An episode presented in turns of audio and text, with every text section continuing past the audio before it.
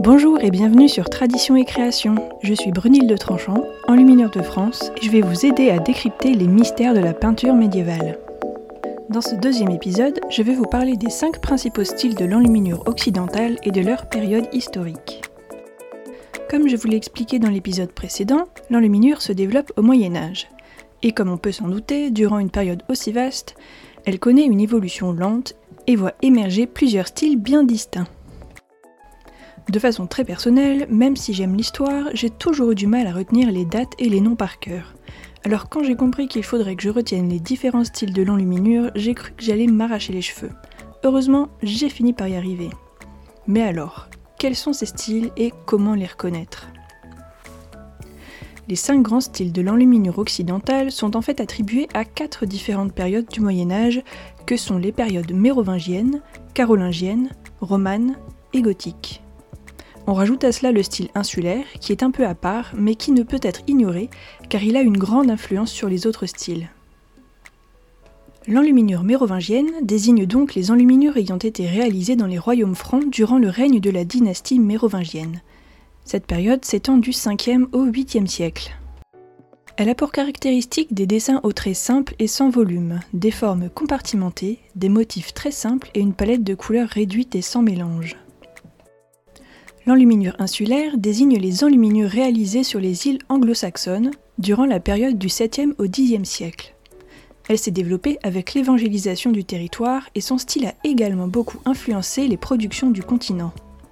Certaines de ses caractéristiques ressemblent beaucoup à l'enluminure mérovingienne.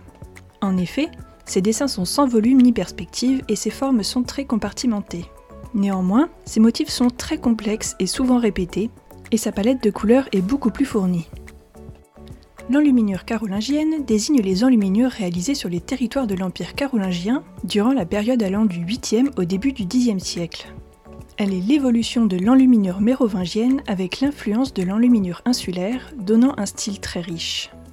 Ses dessins sont plus élaborés, avec un semblant de perspective et de volume, et ses formes sont moins compartimentées quoique toujours cernées.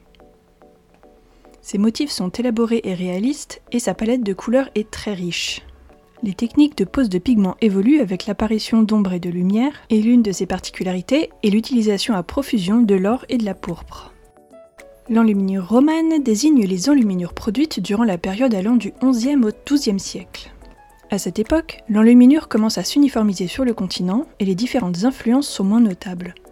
L'enluminure romane est l'évolution de l'enluminure carolingienne mélangée à l'influence d'un style venant de l'Est, l'enluminure ottonienne. Ces dessins sont plus élaborés, avec une volonté de donner de la perspective. Les formes sont toujours cernées de noir, et elles possèdent une palette de couleurs riches usant de mélange et de superposition. Elles jouent également sur les contrastes avec des ombres et des lumières marquées de façon linéaire. L'or est généreusement utilisé. Dans l'enluminure gothique, on distingue deux périodes. Celle du XIIIe au XIVe siècle et celle du XVe siècle. L'enluminure des XIIIe et XIVe siècles est dite de transition, elle se développe à une période où l'enluminure n'est plus l'exclusivité des textes religieux, mais sert également à illustrer la littérature. Les codes évoluent. Ces dessins sont très élaborés et réalistes. Les formes ne sont plus cernées ni compartimentées et les motifs décoratifs sont sous forme d'antennes autour desquelles évoluent des décors de marge. La palette de couleurs est de plus en plus riche et l'or est toujours utilisé avec plus de parcimonie. De nouvelles techniques apparaissent pour la pose avec le gesso qui permet de le poser en volume. L'enluminure du XVe siècle est l'aboutissement de toute l'évolution des techniques de peinture du Moyen Âge. On se rapproche de la miniature et de la petite peinture. Les formes, les personnages et la perspective sont réalistes, les motifs sont très élaborés, et la palette de couleurs est la plus riche. L'or est utilisé en aplat autant qu'en filigrane pour rehausser les lumières.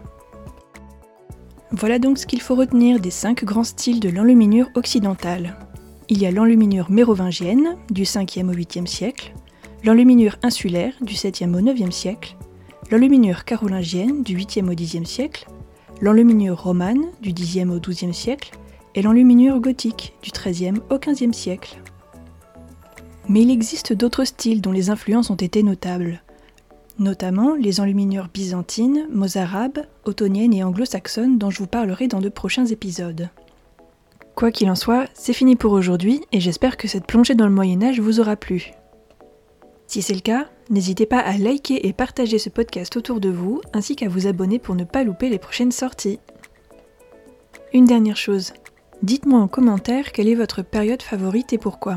Je suis très curieuse de connaître vos goûts. Sur ce, je vous dis à très bientôt